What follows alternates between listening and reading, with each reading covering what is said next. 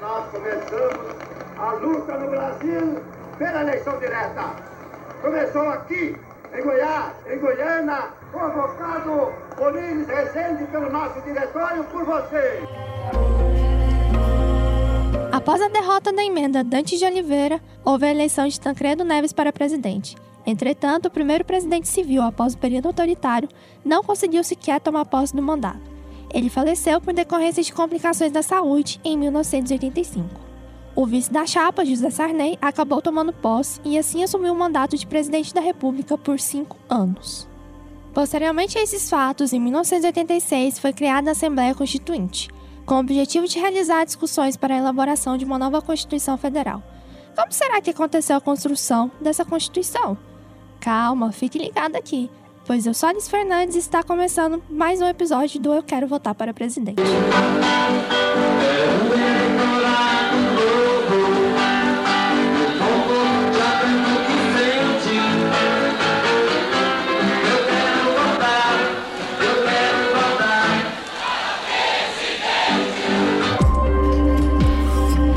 A proposta de uma nova Constituição teve início ainda na campanha presidencial de Tancredo Neves.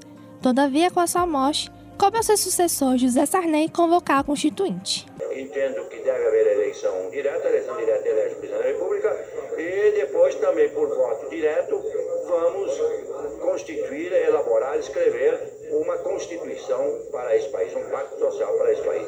Essa nova Constituição contou com a participação de cerca de 559 parlamentares, entre deputados e senadores, além de centenas de representantes da sociedade em geral, por meio de manifestações diárias. Contudo, na tarde de 5 de outubro de 1988, exatamente às 15 horas e 54 minutos, em seu discurso de 33 minutos, Ulisses declarou que a Constituição estava pronta.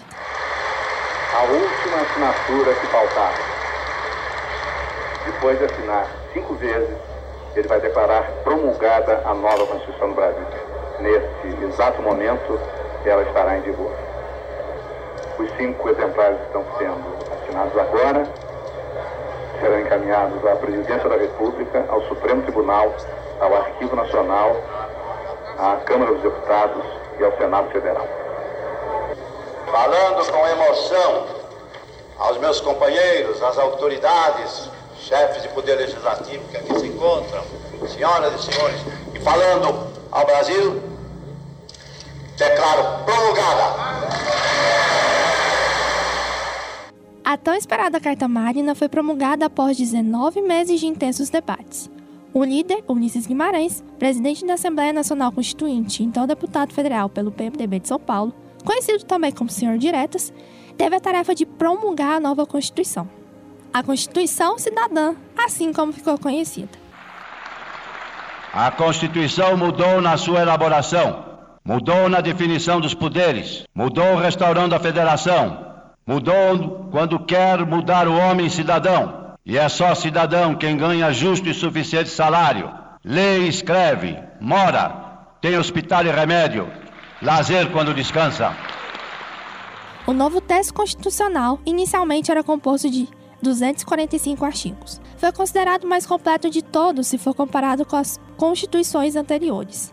Dentre todas as sete cartas magnas do Estado brasileiro, a Constituição de 1988 pode ser vista como a mais inovadora, no sentido de prever na lei os direitos para o cidadão brasileiro. Entretanto, a professora do curso de Direito da PUC Goiás, doutoranda em Educação e Direito Constitucionalista, Núria Menezes, afirma que, mesmo representando uma inovação, a Constituição de 1988 trouxe um conceito de cidadania limitado. A gente tem algumas dificuldades. O conceito de cidadania trazido pela Constituição de 88 tido um conceito extremamente estrito, só é cidadão ou eleitor. Então, o sujeito nacional que ainda não vota ou estrangeiro não naturalizado que não vota, ele não é considerado cidadão. Ele faz parte do povo, mas ele não faz parte dos cidadãos. Essa cidadania é exercida por meio diretamente do voto, por meio da iniciativa popular dos projetos de lei e quando convocada para se manifestar nos plebiscitos e nos referendos. Então, os instrumentos ainda são instrumentos muito pequenos. A ação é, e as possibilidades de reclamação e de representação foram ampliadas para todos todos os órgãos dos três poderes, mas ainda assim a população em geral desconhece esses direitos. Durante as discussões, vários grupos levantaram as suas questões. De Goiás temos, por exemplo, a bancada ruralista. O jornalista Francisco Barros explica que esse grupo lutou contra a possível proposta de uma reforma agrária. Goiás é um estado agrário com forte representação política dos latifundiários. E foi aqui que surgiu a União Democrática Ruralista, a UDR, que era a representação política desse segmento social. Eles fizeram um forte lobby junto ao Congresso Nacional para impedir que fosse aprovada uma legislação mais avançada sobre as questões agrárias, ou mesmo que apontasse no sentido da reforma agrária. Por outro lado, essas duas concepções de mundo, ruralistas e movimento camponês, se chocaram durante a elaboração da Constituição de 1988. Pode-se dizer que o poder econômico falou mais alto. Os interesses dos ruralistas prevaleceram. A reforma agrária continuou um sonho distante dos movimentos camponeses, tanto em Goiás como no Brasil. Além disso, os profissionais da imprensa também foram ouvidos. O professor João Mar Brito relata ter participado na época da elaboração do texto que foi enviado para a Assembleia Constituinte. Eu mesmo, como membro da diretoria do Sindicato de Jornalistas, participei de uma comissão em Brasília que discutiu toda a temática da liberdade de imprensa, da organização do jornalista, entre outros. Todos os setores organizados da sociedade apresentaram suas propostas, como sindicatos, associações, etc. Eles foram ouvidos e, no geral, seu significado marcou o caráter cidadão da sua formulação e do seu conteúdo. Aliás, é bom destacar os parlamentares goianos que tiveram participação na elaboração da Constituição foram Nion Bernas, Aldo Arantes, Délio Braz, Fernando Cunha, Jales Fontoura, José Freire, Lúcia Vânia, Manito Vilela, Mauro Miranda, Naftali Alves, Pedro Canedo, Roberto Balestra e Siqueira Campos, além de senadores Irã Saraiva, Irapuã Costa Júnior e Mauro Borges. A jornalista Cileide Alves afirma que os parlamentares daquela época podiam ser considerados ativos. Olha, a bancada federal de Goiás era uma bancada, assim, naquela época, eu acho que ela era atuante. Então, assim, era um momento de grande inflamação política. A gente acompanhou muito isso.